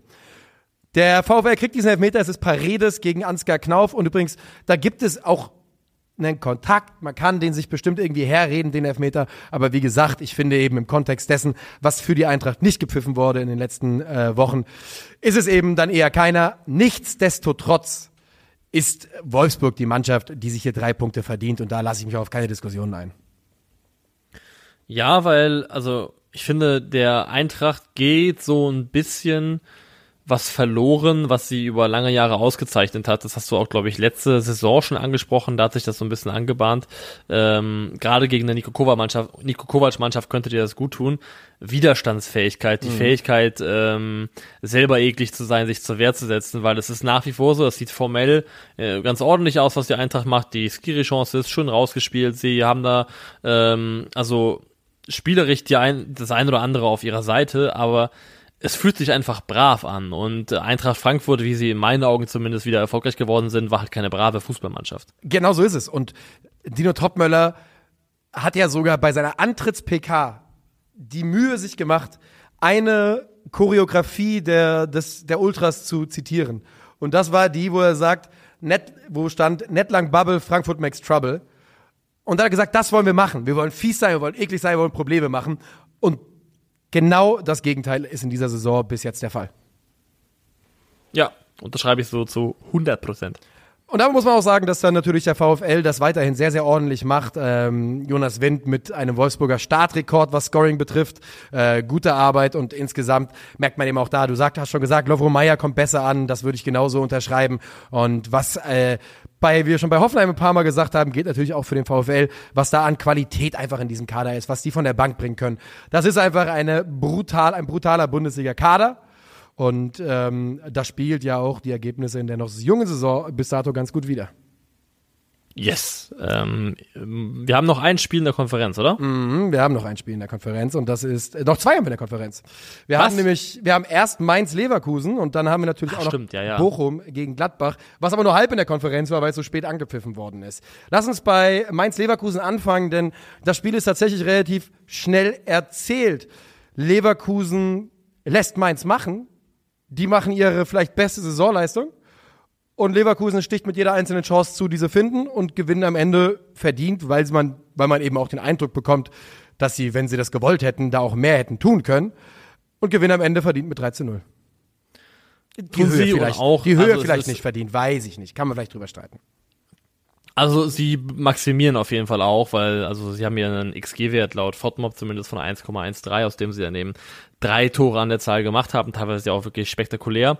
Ähm, ich gehe mild in den Befund, dass die Mainzer das ordentlich gemacht haben. Was bei Mainz halt trotzdem weiterhin bestehen bleibt, ist, dass ähm, in Summe ja. das, was eben ähm, aus dem Spiel heraus erarbeitet wird, dann doch wieder recht überschaubar ist. Also auch hier war es jetzt aus dem Spiel heraus ein XG von 0,26. Ist nicht so wahnsinnig viel. Ähm, deswegen, ich finde auch, sie haben das ganz gut verteidigt. Ähm, in einer Ja, aber, aber, aber da ja auch wieder was, weil ich dachte, dass- ich dachte, dass du darauf vielleicht sogar hinaus willst, weil die andere Sache, die bei Mainz 05 weiterhin ein Riesenproblem bleibt, individuelle Fehler in der Defensive, ne? In diesem Ja. Spiel wieder. Es ist so, aber also die Leverkusener machen das in meinen Augen auch gut beim ersten Tor. Sie, ähm, sie ziehen da die Mainzer auch auseinander, öffnen diesen Raum, wo dann der passende Tiefe auch gespielt werden kann, ähm, weil sie schon in die Breite gehen. Ähm, trotzdem darf sie das nicht passieren und ja, die Mainzer also Anfälligkeit in der Defensive ist nach wie vor ein Problem. Du hast ein Eigentor von Sepp Vandenberg, ähm, was auch ins Bild passt. Und äh, also diese Defensive hat sich noch kein bisschen gefunden. Liegt auch in Verletzungen. Ist ja gefühlt auch jede Woche eine andere Ja, Konstellation. Aber in den aktuellen Setups ähm, ist da definitiv noch keine, keine, keine dabei gewesen, wo ich sagen würde, das fühlt sich nach der Stamminnenverteidigung von Mainz zu 5 an. Das ist, vor allem, ich, also ich meine, jetzt haben die noch Giavogi geholt. Ich sag's dir, wir sehen innerhalb der nächsten, keine Ahnung, wie lange, werden wir eine Dreierkette bei Mainz 05 sehen, die aus zentralen defensiven Mittelfeldspielern besteht. Wir werden da Chor, Fernandes, Giavogi sehen. Ich bin mir ganz, ganz sicher. Und die können alle, Chor lernt's jetzt gerade, die können alle zwischen innen verteidigen, sind aber natürlich keine gelernten IV. Ja, Vandenberg macht die Flanke von Frimpong ins eigene Tor, relativ unbedingt, klar, die ist scharf, aber das ist dann eben so eine ganz klassische Aktion, die du halt, die dir unterläuft, wenn du da hinten drin stehst. Ähm, Radetzky ist bei, auf Leverkusens Seite mehrfach zur Stelle, wenn die Mainzer es mal schaffen, tatsächlich torgefährlich zu werden, denn was sie die allermeiste Zeit machen, ist gefällig spielen bis zum Abschluss und den dann eben nicht so ähm, gut finden. Und als die Mainzer dann ja höher stehen müssen, ist es hinten raus noch, also ist natürlich noch Grimaldo, der mit einem direkten Freistoß trifft. Auch der besser geht es nicht. Und dann ist es hinten raus Adli, der die äh, hoch aufgerückten Mainzer überrascht und dann in der Mitte jemanden findet. Ich weiß nicht. Nee, Adli macht selbst. Ah, Hofmann macht selbst. Hofmann macht's. Der nämlich mit seiner achten Torbeteiligung im achten Pflichtspiel für Leverkusen. Läuft. Ja, talking about, a, ja, äh, da reden wir über Impact, glaube ich, in dem Fall. Ähm, und das ist auch, glaube ich, ein, ein fairer Abriss dieses Spiels. Es ist halt gleichzeitig, also ich muss auch wieder sagen, es ist wieder so ein Spiel, wo ich sage, das ist am Endeffekt nicht das, äh, woran Mainz 05 gemessen wird, da- daran, ob die mit Leverkusen mithalt, mithalten können oder nicht. Das Problem ist, es wiegt halt umso schwerer immer im Kontext des bisherigen Saisonstarts. Da tut es einfach enorm weh, jetzt eine Mannschaft, eine von zwei Mannschaften zu sein, die, ähm, die mit einem Punkt dastehen nach sechs Spielen. Und irgendwie, dass es Köln und Mainz sind, finde ich auch spannend, weil es beides Trainer sind, die ja irgendwo auch eigentlich zur Kategorie Everybody's Darling zählen im deutschen Fußball, außer vielleicht jetzt bei der direkten Konkurrenz oder bei großen Rivalen. Ja, das ist absolut richtig. Und ähm, ich frage mich so bei, bei Mainz dann halt irgendwann, es ist halt weiterhin keine Lernkurve zu erkennen. Ne? Bei Bo Svensson in den letzten Monaten, ja, letzten Monate, glaube ich, ist eine faire, faire Einschätzung.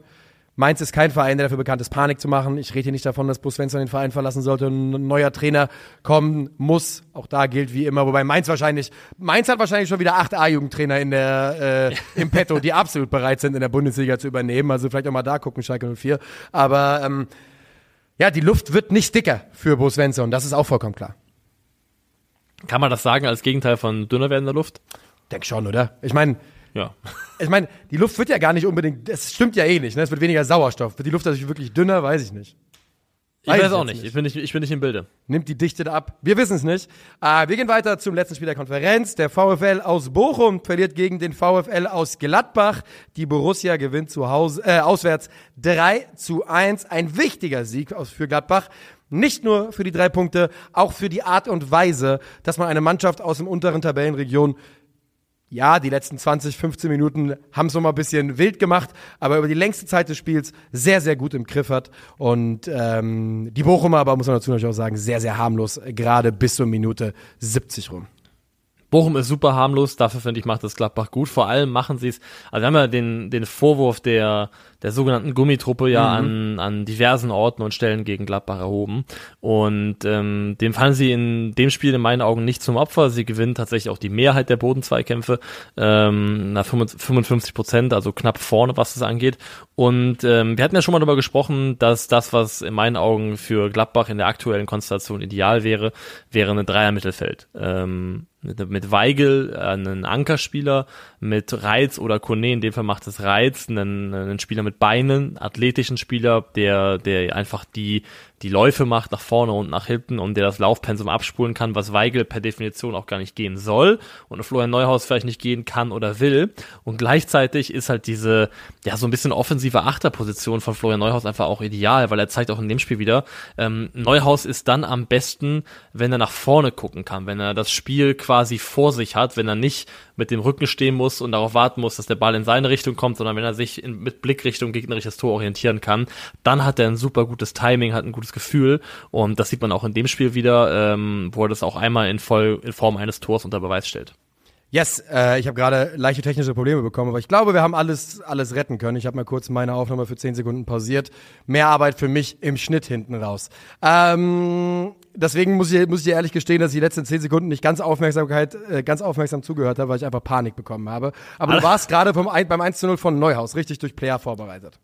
Genau, vom Player vorbereitet ja. und es ging mir eigentlich nur darum zu sagen, dass ich finde, dass es halt zeigt, was Neuhaus gut kann. Neuhaus hat gutes Gefühl für Räume, gutes Gefühl für Timing, äh, Räume, in die er sich reinbewegen kann, ankommen kann in den Räumen und nicht schon da sein soll, wie es zum Beispiel als Szene oft ist. Und ich finde, ähm, diese Mittelfeldkonstellation, wie gesagt, ist ähm, aktuell das Beste, was Gladbach da für sich selbst auch tun könnte. Die Bochumer aber auch da wieder in der Situation mit Probleme im ja, defensiven Umschalten. Ne?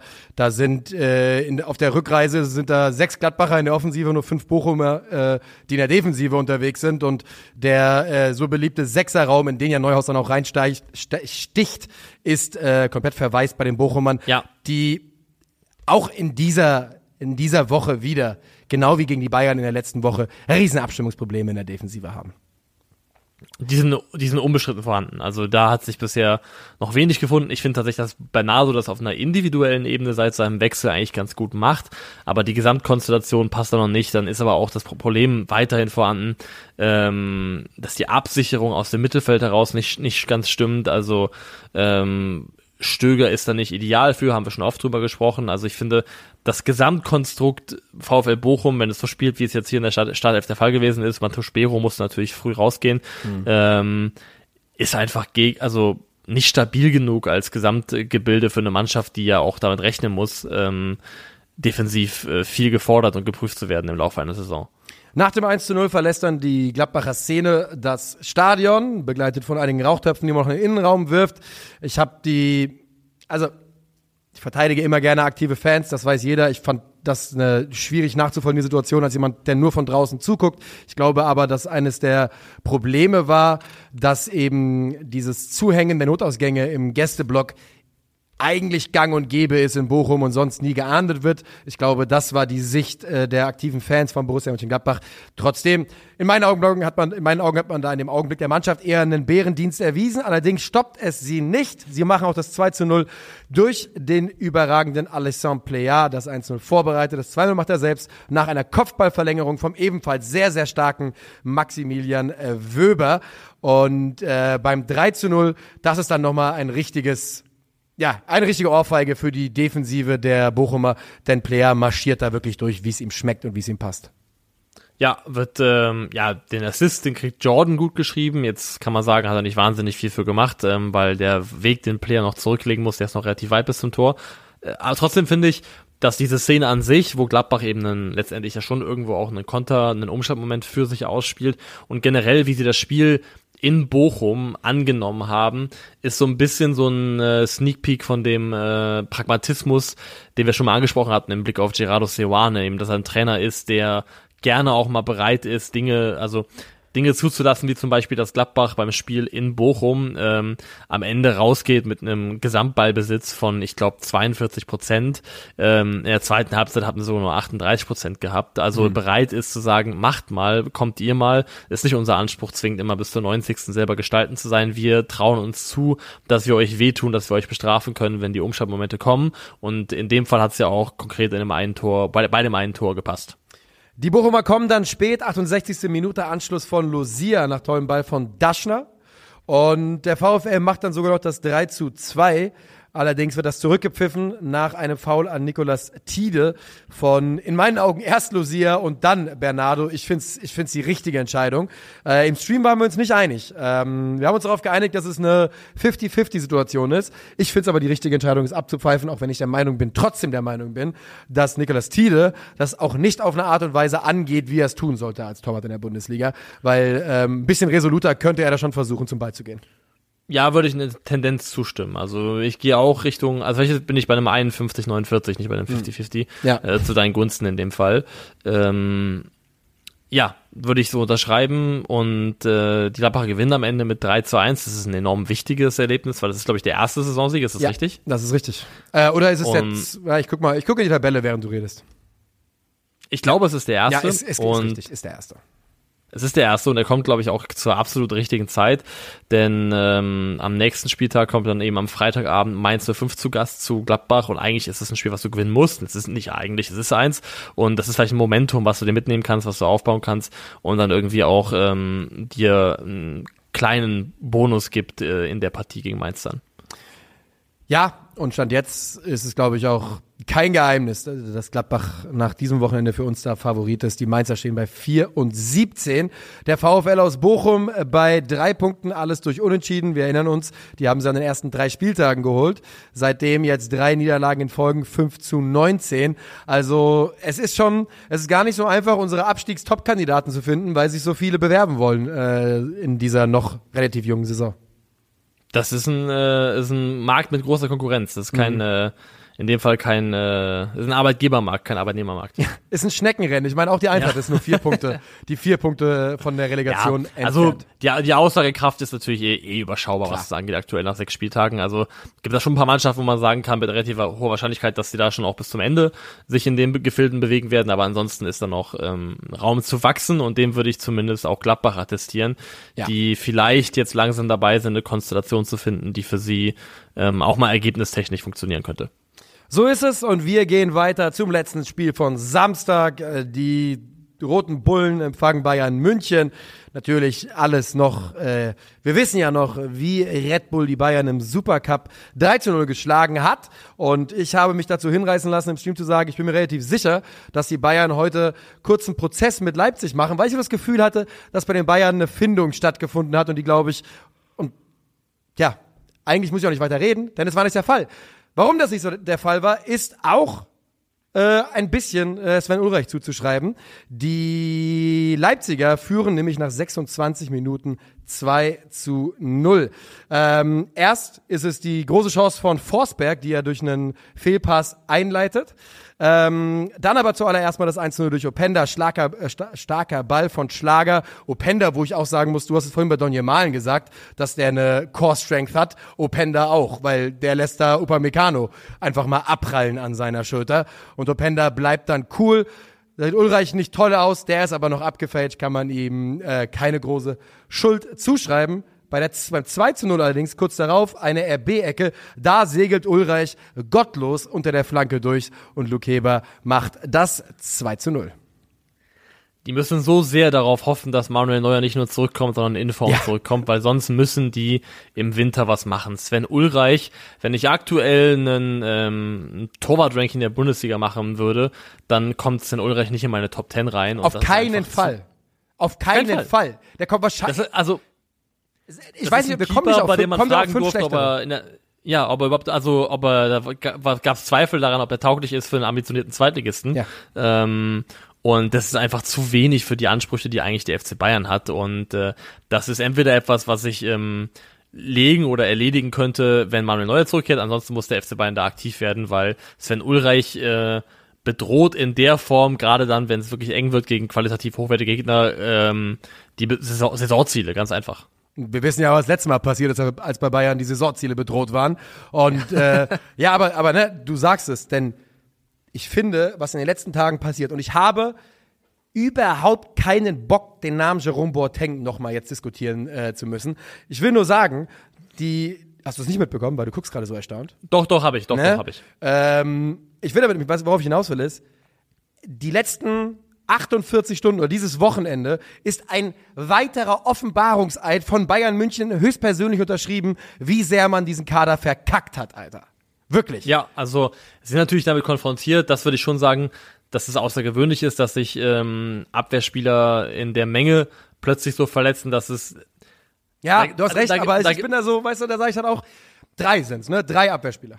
Ja, da, da gehen die meisten Mannschaften trotzdem immer schnell auf den Zahnfleisch. Also es ist so ein bisschen so eine Extremsituation wie damals, als bei Dortmund plötzlich dann äh, Manuel Friedrich aufgetaucht ist, als äh, alle verletzt gewesen sind. Ähm, gute Zeiten, muss ich bei, bei Boe sagen, waren gute Good old Zeiten days. BVB.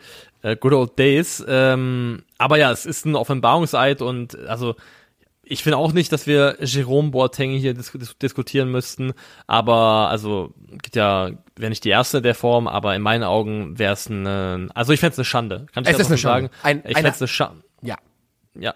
Nicht, also dabei können wir es sein lassen, ist eine Schande in meinen Augen, wenn der FC Bayern Jerome Boateng zurückholt. Null von zehn, Armutszeugnis. Schämt euch, wenn das passiert. Schämt euch, schämt euch, schämt euch. Und bitte, liebe Bayern-Fans, lasst es euren Verein wissen, was ihr davon haltet.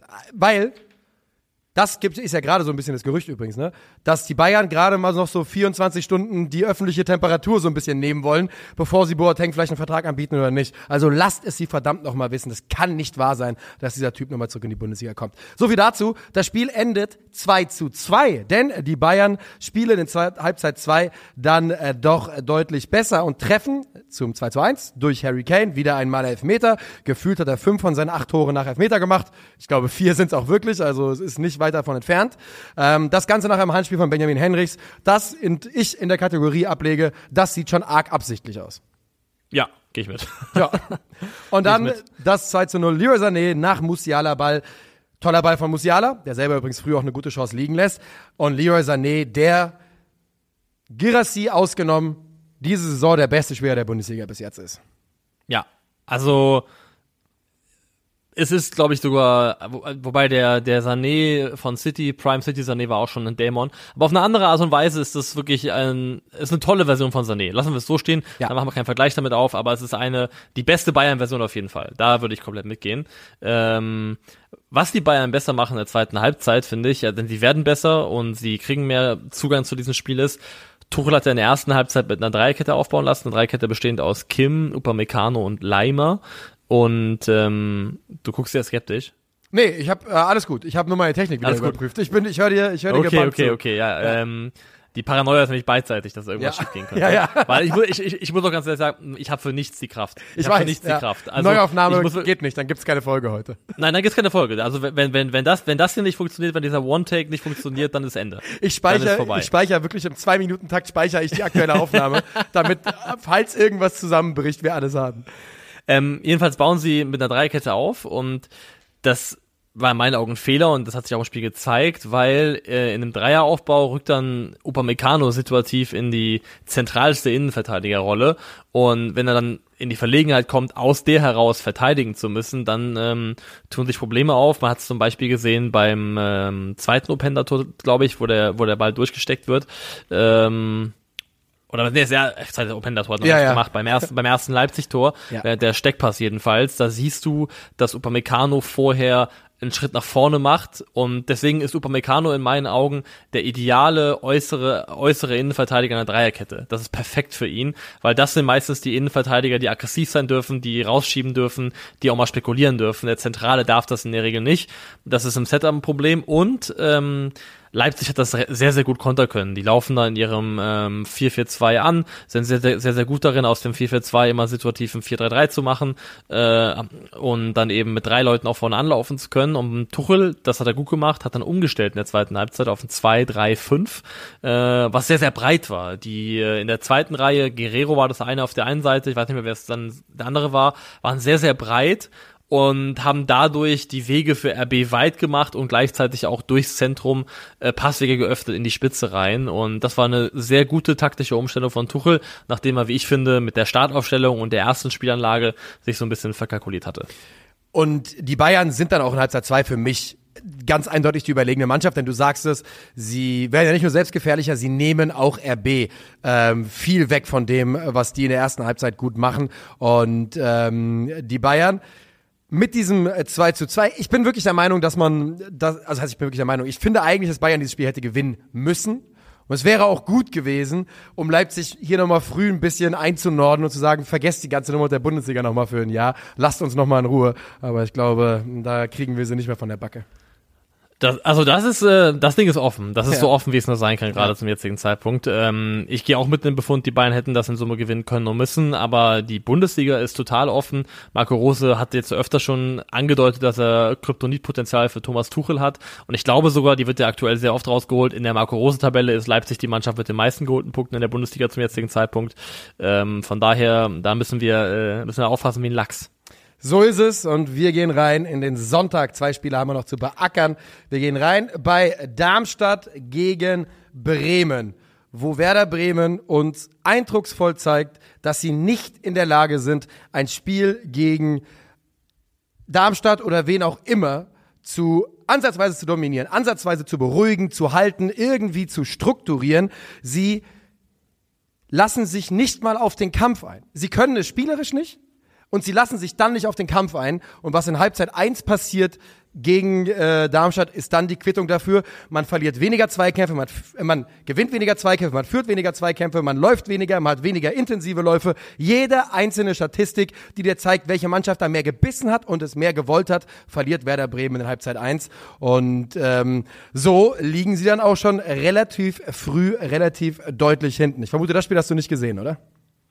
Doch, ich habe ein bisschen was gesehen. Äh, nicht ja. alles, aber ich habe durchaus mal reingeschaut und äh, ist das zweite Mal jetzt, dass Darmstadt mit richtig Intensität gerade reinkommt in die Partien und dann eben früh die Weichen da auf Sieg stellt. Gegen Gladbach haben sich so, also ist es kaputt gemacht worden durch eine strittige Schiedsrichterentscheidung. Aber ich finde schon, dass das Böllenfalltor gerade so ein bisschen Dynamik und Momentum entfaltet und ja. da auch für Darmstadt, wo wir anfangs gesagt haben, das sieht nicht gut aus, das ist nach wie vor, wird das ein nackter Überlebenskampf, aber ähm, ich würde ihnen zumindest das Prädikat geben, in der Bundesliga angekommen und den Rest, den wird man dann sehen. So ist es. Das 1 zu 0 ist Matthias Melem, Marvin Melem, nach Vorlage von Matthias Bader. Das Ganze eingeleitet von einem katastrophalen Fehlpass von Pieper, der da wirklich ohne Not den Ball 15 Meter in den Fuß vom Bader spielt, der dann, um äh, da nicht nur zu kritisieren, um ein bisschen Blumen zu geben, mit dem ersten Kontakt einen wahnsinns guten Pass auf Melem spielt und der macht das 1 zu 0. Ja, ähm, dieser Pass, den Pieper da versucht, den hat aber Darmstadt, finde ich, und das ist dann auch, ähm, auch mal lobenswert, erwähnenswert, weil das, glaube ich, einfach gutes Coaching ist von, von Darmstadt Seite, von Lieberknecht Seite, den, diesen diagonalen Ball aus der Innenverteidigung ins Zentris, Zentrum, den hat Darmstadt auf dem Schirm gehabt. Das haben sie mhm. öfters antizipiert, den haben sie öfters angelaufen. Klar, in dem Fall tut Pieper ihnen gefallen, dass er selber einfach einen Scheißpass spielt, aber ich finde, da hat Darmstadt ähm, sich gut vorbereitet und da gewusst zu stressen, wenn diese Bälle gekommen sind.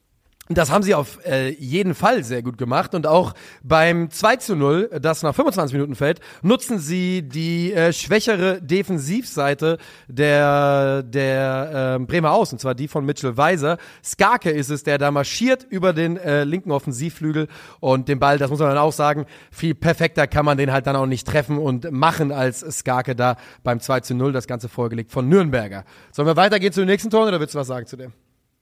Ich will nur sagen, ich sehe Tim Skarke gefühlt so alles halbe Jahr mal Fußball spielen und er taucht immer kurz auf, macht ein Banger-Tor und verschwindet wieder. Ja, es ist so. Und dann, wenn das der, der Fall ist, dann gibt's dafür auch immer einen Grund. Weißt du, da gibt's ja. also, da gibt's Gründe für. Der spielt nicht über ein ganzes Jahr so, Tim Skarke. Wenn er das tun würde, wäre er wahrscheinlich äh, nicht bei Darmstadt. Aber ein Glück für Darmstadt ist er es. In der 50. Minute revanchiert sich dann äh, Marvin Melhem, bei Bader. Bei Bader. Richtig. Und ähm, nee, warte mal. Das 1-0 war Bader, das war, das war jetzt erst der Fehlpass von Pieper. Das 1-0 war der Angriff über den linken Flügel, wo Bader dann rechts den Volley abnimmt. Ich habe also hier du was völlig genau. Ich du hast völlig recht. Ich kann dir jetzt zustimmen. Ich habe nicht die kognitiven Fähigkeiten, um heute noch irgendwas ja. kritisch einzuordnen. Aber wir haben es eingeordnet und deine, ja. deine, die Diagnose über den Fehlpass, die könnt ihr also quasi genau jetzt hier anw anwenden. Ja, ja, denn da ist es Bader auf Melem. Ja. aber gut, ich habe es ja verkackt. Das 4 zu 0 ist dann ein Handelfmeter, wiederum von Pieper, glaube ich, ausgelöst wo man sagen könnte, ja, aus nee, sehr, äh, Christian Groß, Christian, Christian Groß. Groß. genau, aus sehr kurzer Distanz angeschossen von äh, Honsack der mir gut gefallen hat, glaube ich, sein erstes Spiel von Anfang an gemacht hat. In, nee, er kam, er kam auch rein in der, in der 50. Und äh, richtiger Elfmeter. Die Hand hat da nichts zu suchen, auch wenn die Distanz super kurz ist. Und dann bäumen sich die Bremer nochmal auf hinten raus und äh, treffen tatsächlich noch zweimal. Das erste Tor ist dann Demann zum Anschluss, genau, Mitchell Weiser findet also sein Counterpart ganz, ganz links. Und dann Velkovic, Velkovic nach einer ja, ziemlich tollen Kombination von Duxch und äh, Lünen war das, glaube ich, ne?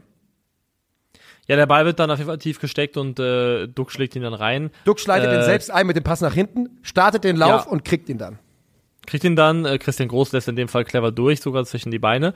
Und sie machen das 4 zu 2. Ich finde generell, also ähm, er kommt wieder notentechnisch nicht so gut weg, aber das ist auch nicht so wichtig. Ich finde trotzdem, Nick Woltemade hatte zwei, drei Momente, wo ich wieder fand, dass die Art und Weise, wie er Bälle festmacht und dann aber auch, wie er den Ball weiterspielt, weiterleitet, einen Mehrwert für Werder Bremen hat. Ähm, äh, Ole Werner ist so der, für mich der konservativste, neuerungsscheueste äh, Bundesliga-Trainer, was Namen angeht, was reine ja, Namen angeht. Ähm, aber ich finde auch äh, ein Jinma zum Beispiel, wo man natürlich sagen kann, ja, der hat die Geschwindigkeit, das macht Sinn, den als Joker zu bringen, weil da kann er gegen die müden Beine des Gegners anlaufen. Aber trotzdem sind das auch Leistungen, die irgendwann mal auch ähm, belohnt werden dürfen mit einem Startelfer-Einsatz. Ja. Und ich finde, beide Spiele haben Werder ein Element gegeben, was ihn auch hier wieder gut getan hat. Jinba ist ein solch belebendes Element in dieser Offensive. Und ja, wie du sagst, na klar, der kommt mit schnellen Beinen gegen müde, müde äh, Defensiven. Aber das ist ein Spieler, den ich, wenn ich und sorry, Werder Bremen, aber wenn das die Qualität ist, die ich im Kader habe, dann bringe ich den Jungen, Jungen früher. Und es ist ja auch so, er ist jetzt wieder in der Halbzeit gekommen. Also es ist ja nicht so, dass die Darmstädter Platz sind in der Halbzeit, weißt du? Das ist ja, der kommt ja nicht in der 75. Jinba ist ein Spieler, der, der von, der für mich in die Startformation gehört. Übrigens ein Spieler, mit dem der Umschwung auch eingewechselt wurde, muss man auch mal sagen, ist Nabi Keita. Der macht das sehr, sehr ordentlich nach Einwechslung. Ja, auch der hat einen, äh, einen schönen Pass, den er, den einen Ball, den er wirklich sehr, sehr schön spielt. Ähm, Moment mal, kann der, kann der Pass auf Dux nicht sogar von Cater vielleicht? Ja, der stimmt. Der eingeleitete Ball könnte sehr, sehr gut von Cater gewesen sein. Ja. Ich meine, es war Cater. Ja. Ich meine, irgendwas in meinem Kopf flackert gerade dunkel auf, dass es Nabi Cater gewesen sein könnte. Ähm, ganz ehrlich, da sind wir uns ja auch, auch alle einig. Das hängt ja einzig und allein von Gesundheit ab. Das heißt, es gibt dann niemanden, der hier sitzt und sagt, Nabi Cater, wenn er fit und gesund Fußball spielen kann, ist kein Mehrwert für Werder Bremen sportlich. Der ist ja ganz offensichtlich.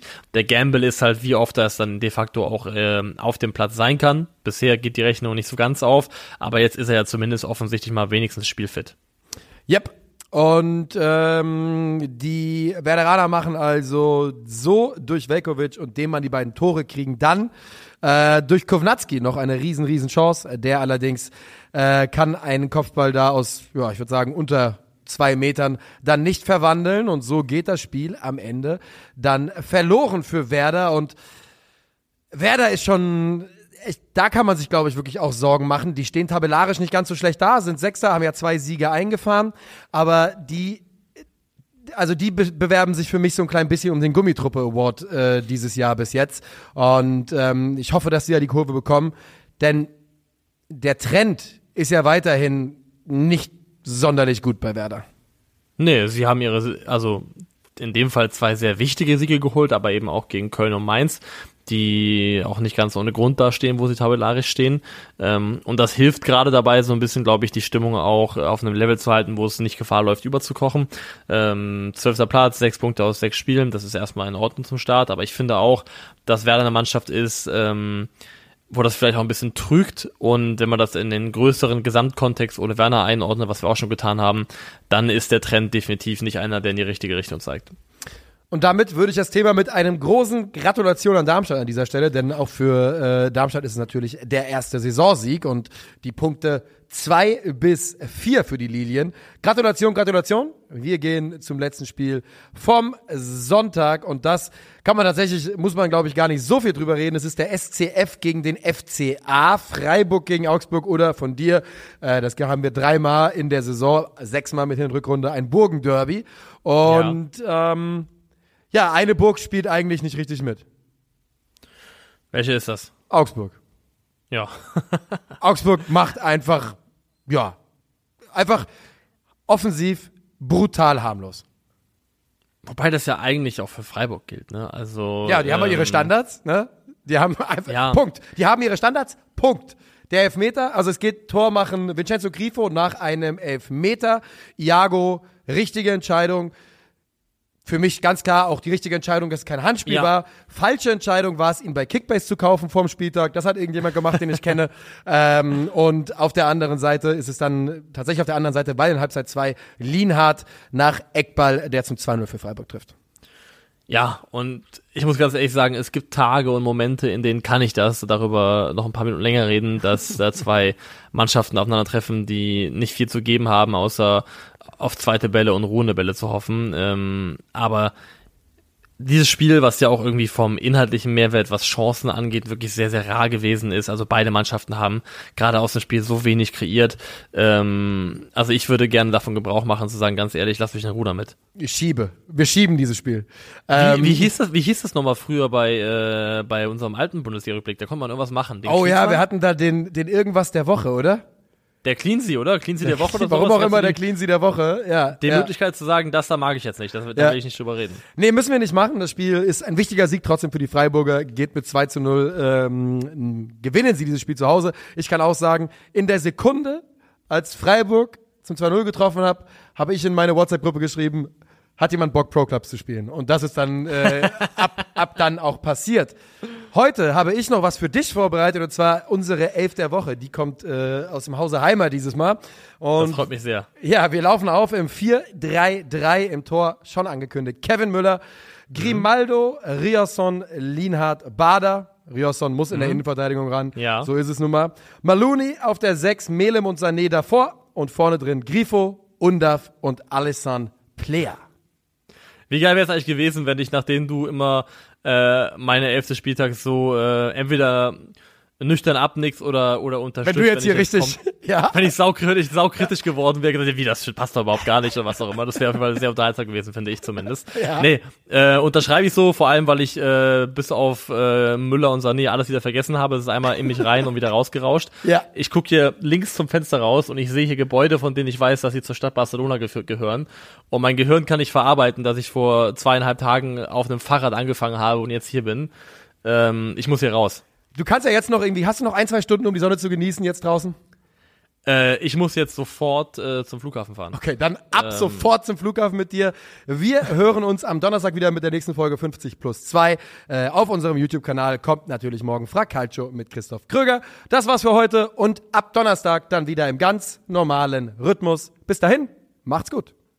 Ciao, ciao.